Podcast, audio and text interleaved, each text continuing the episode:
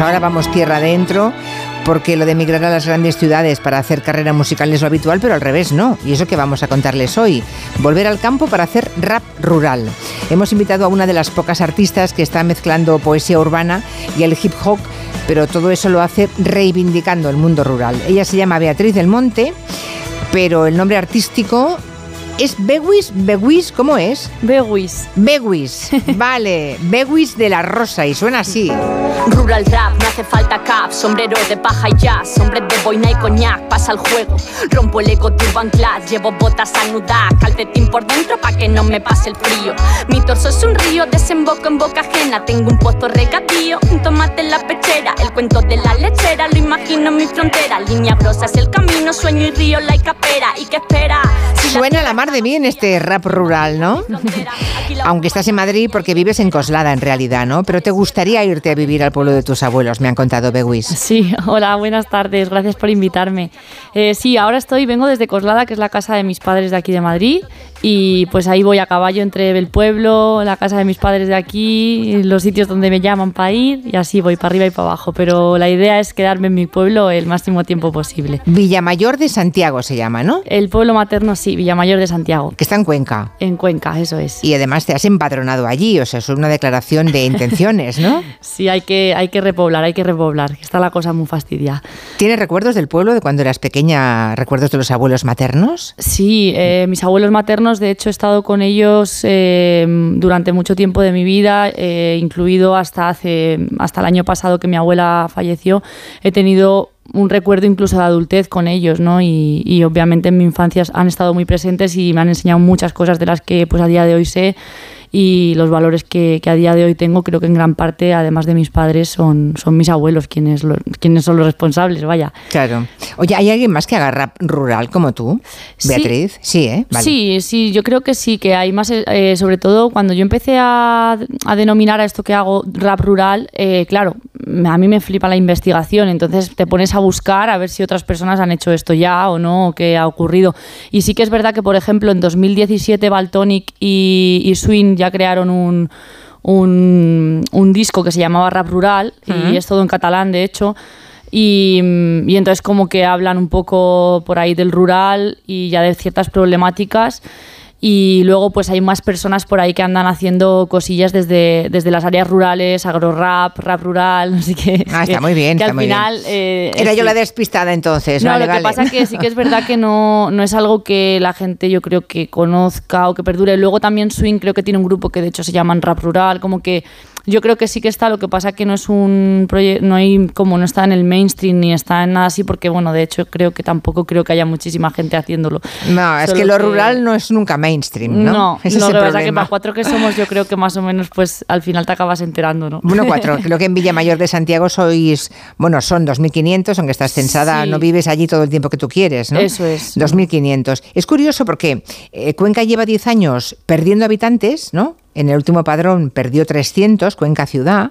O sea, hay menos gente en la capital y en los pueblos grandes, pero hay un pequeñito progreso en los pueblos pequeñitos como el tuyo, como Villamayor de Santiago. Sí, bueno, yo por ejemplo me estuve mirando un poco el censo de los últimos años y de años pasados atrás y siempre como que tiene caídas y subidas, caídas y subidas y más o menos se mantiene. Desde que yo soy pequeña más o menos ha subido un poquito, luego bajó hace unos años otra vez. Ahora me parece que está eh, de nuevo en bajada, creo que no está en subida, no, Ah, estoy, no, no estoy segura. Yo lo, tendría que, lo tendría que mirar. Hemos mirado, está como Ah, pues si lo habéis mirado vosotras, Muy eh, ligerito arriba, ¿eh? muy poquita cosa, pero bueno. Sí, como que cambia muy poco eh, a nivel de... Pero te- ¿tú, tú te ves viviendo allí en Villamayor de Santiago, ¿a ti te Sí. gustaría? O sea, más allá de la cosa del rap rural y que de reivindiques cosas del campo y tal, ¿pero te apetece? A mí sí, o sea, A yo sí. yo sí que de hecho ¿Y tienes peña para irse vivir. contigo a vivir allí? O sea, porque a- a- al final eh, también hay un tema de, de- de grupo, ¿no? De, de compañía, ¿no? Sí. Claro. Sí, sí, sí que tengo, o sea, tengo muchos amigos allí, amigas y de mi peña, vaya, y que les mando un abrazo desde aquí.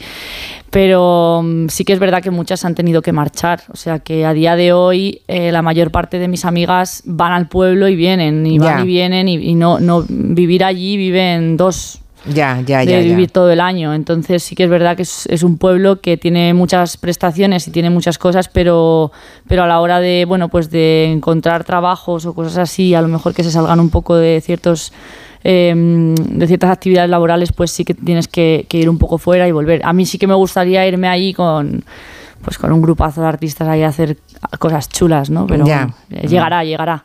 Bueno, me han contado, me han contado que llevas en el móvil un montón de, de notas con refranes que de pequeña oías a tu abuela y te has ido apuntando, ¿no? Hay uno que es, aunque la casa se queme, no dejes que el humo salga a la calle. Eso. Uy, este es, trem- esto es un poco la vieja del visillo, ¿eh? Este es muy fuerte. Este Muy yo creo fuerte. que acompaña a muchas personas en su vida y no lo saben. Sí, porque eso es uno de las apariencias, ¿no? Total. Es todo lo que pase aquí dentro de casa que nadie se entere fuera, ¿no? Totalmente. El tapar, ¿no? La cultura del tapar, de que no se entere nadie. Y Hmm. Sí. es como, pues si en todas las casas, como decía ayer, en todas las casas cuecen habas. Al final en to- todos los lados tienen su lo que se supone que tendrían que tapar, que si nos despojásemos de todas esas creencias realmente no tendríamos que tapar nada, porque somos todos lo mismo. Todas las personas al final somos lo mismo, tenemos los mismos miedos, las mismas em, ganas de hacer ciertas cosas, ¿no? Como que me parece como un poco ya esa cosa de tapar y de no mostrarse, como que a mí por lo menos se me ha quedado un poco soleta. Pues sí. No sé. Oye, ¿y tus padres qué dicen, Bewis? Porque claro, ellos son hijos de ese lugar, ¿no? Se fueron a la ciudad, viven en la ciudad y de pronto que ahora la, la- la hija se quiere volver al pueblo, lo deben llevar así mm, a medias, ¿no? A ver, bueno, eh, mis padres lo que pasa es que me entienden bastante y siempre me apoyan en lo que más o menos hago, porque luego ven que, tiene sentido.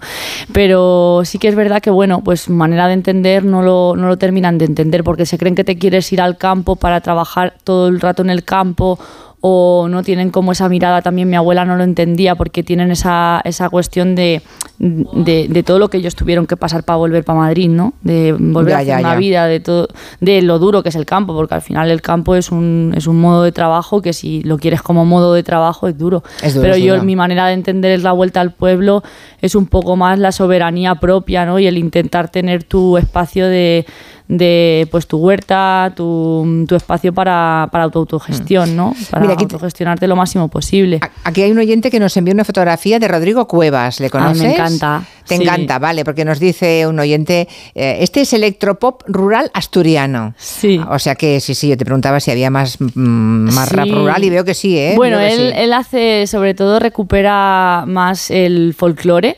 Sí. Y canciones así de folclore antiguas y no se, no es, no está vinculado al rap, pero sí que tiene mucho que ver con mi trabajo respecto a la recuperación de la raíz y la revisión de las tradiciones y así. Ahí sí que sí que sí. que Bueno, y tenemos aquí a Johnny, tenemos aquí a Johnny, me parece, ¿no? Johnny Dientes. Ah, Johnny Dientes. A- Johnny a esta Dientes. persona la conocí hace súper poco, que le conocí en Málaga porque estaba como en un... eh, en un proyecto que, que había un, un festival de bandas emergentes para luego pasar Sí. al, al festival grande que es en, en verano, que de hecho pasé y eh, estaré ahí en Málaga en verano, el día 2 y 3 de junio. Y resulta que le conocí y me dijeron, es que como tienes que volver, tienes que hacerte una colaboración con Johnny Dientes, no sé qué. Y yo, ¿pero quién es Johnny Dientes? Y ya le conocí y el tío es súper majo y por lo visto también ahí está haciendo rap rural ahí Bueno, desde Johnny, su pueblo. Johnny Dientes ha hablado de sus. Mira, en, en este rap habla de sus abuelos José y Dolores. Hay tanto pasa un día sin acordarme. La buena forma de criarme, dando lo más grande, todo para agradarme. Y sé que a veces no correspondí, que no ofrecí mi mejor parte. Media vida de miseria, hambre, tragedia, de piojo y pena en la cabeza llena. Con siete años os comiste una guerra, unos tiempos negros que te hacían vegana a la fuerza y no se mi Los hijos del hambre, ¿eh? que se pasaron una guerra y que se hicieron veganos a la fuerza. claro, son canciones para escuchar tranquilamente y quedarse con la letra, ¿no? Pero que está perfectamente pensada. Bueno, también tienes la compañía Malditas Lagartijas, ¿no? La Sí. hiciste, la fundaste en el año 2014 ya. Eso es. Y ya ahí había conversaciones con la abuela, ¿no? Sí, ahí siempre a- mi abuela y yo hemos estado muy comunicadas toda la vida y ha enseñado muchas cosas, como decía antes. Y de hecho tengo una obra que se llama Un huevo, cuatro sardinas, que es una obra que habla sobre la historia de mi bisabuela. Sí. Y pues eso, como siendo mujer y como desde la cotidianidad se transformaban las cosas, ¿no? Y, y qué, qué ocurría dentro de las casas, ¿no? Y, y, por ejemplo, pues a la hora de tener que coger todo, todo el material para investigar en base a esto, pues con mi abuela tuve unas conversaciones y tengo grabadas unas, unas conversaciones muy interesantes también en las notas de voz. Las notas de voz y las notas de- del móvil las tengo llenas de cosas sobre mi abuela. Porque tu verdad. abuela ya no está.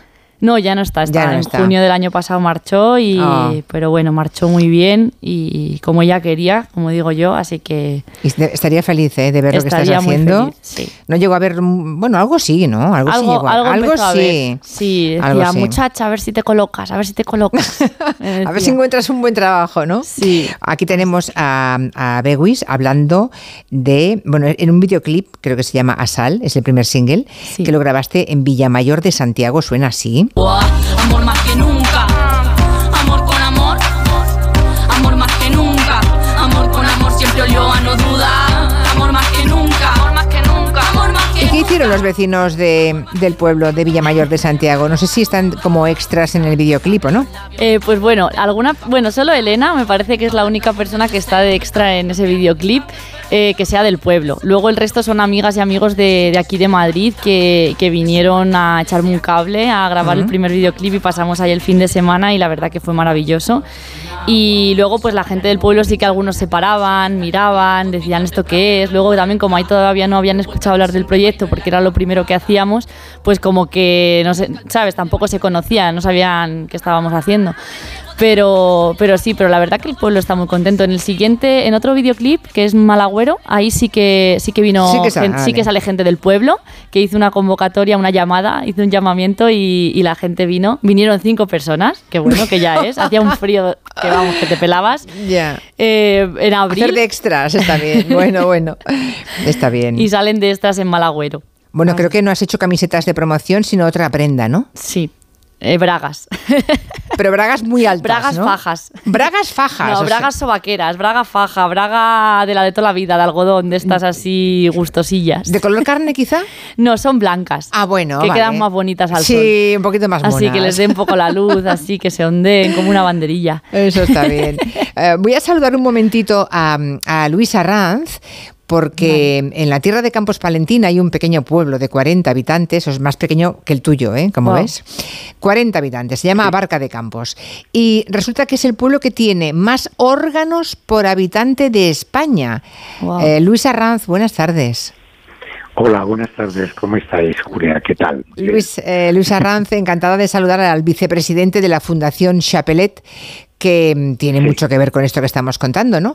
Resulta que un músico francés, Francis Chapelet, que es una de las figuras eh, más relevantes del órgano europeo de los últimos 50 años, una vez se adentró por España, eh, pasó por ahí, por, eh, por Abarca de Campos, vio el órgano barroco que tenéis ahí en la iglesia de Abarca y el hombre se quedó prendado y a partir de ahí nace vuestra historia, ¿no, Luis?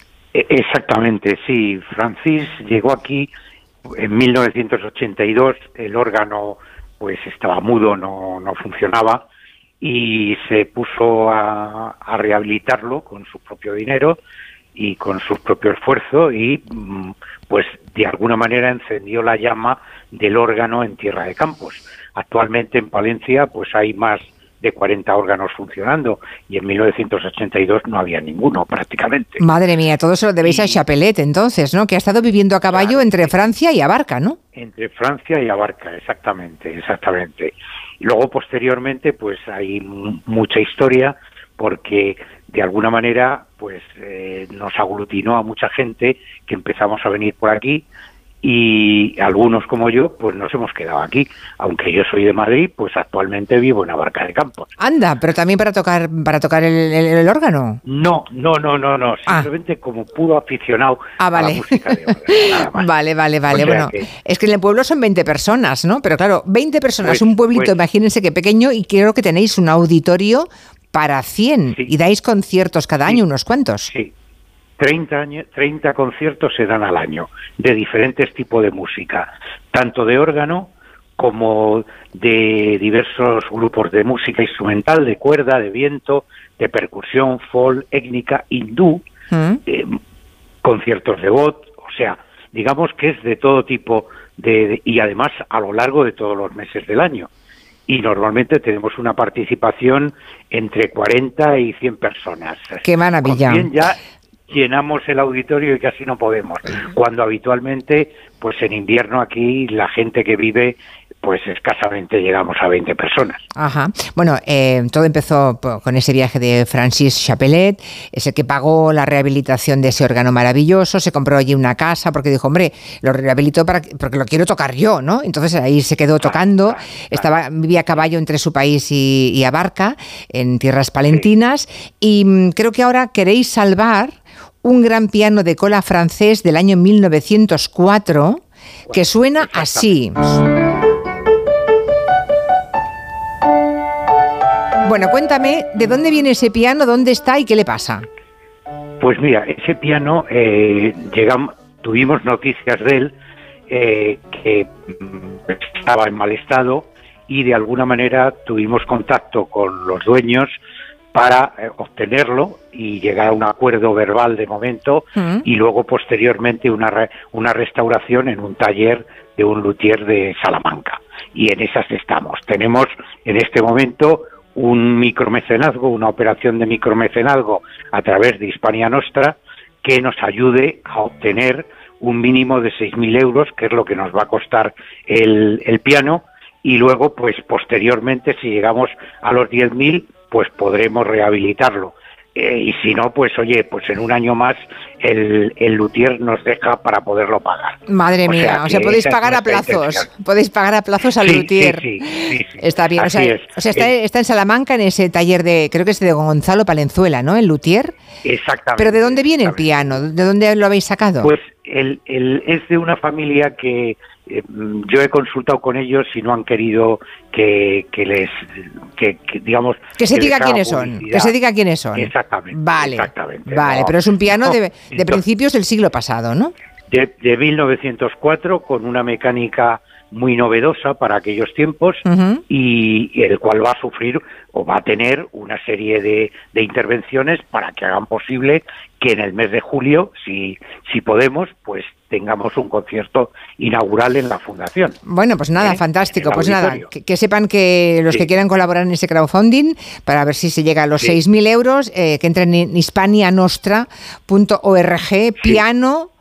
piano para Abarca, ¿eh? que es el pueblo del que hablamos. Un piano para Abarca. Un piano para Abarca. Si entran en, si entran en la web de Hispania Nostra Micromecenazgo, ahí lo encontrarán. Muy bien. en el piano no hay ningún problema. Luis ¿Eh? Arranz, muchísimas gracias. Pues a ti, muchas gracias por esta publicidad que nos das. gracias, un abrazo. No me digan que la España vaciada no está llena de sorpresas. ¿eh? De pronto te encuentras con un pueblito que tiene el honor de ser el que tiene más órganos por habitante.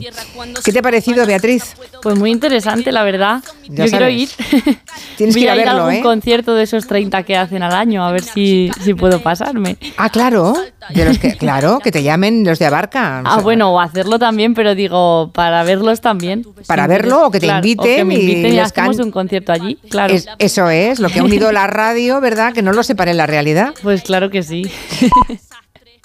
Beatriz Bewis, gracias y un abrazo. Muchas gracias por invitarme, un saludo. y mucha suerte, chao. Gracias.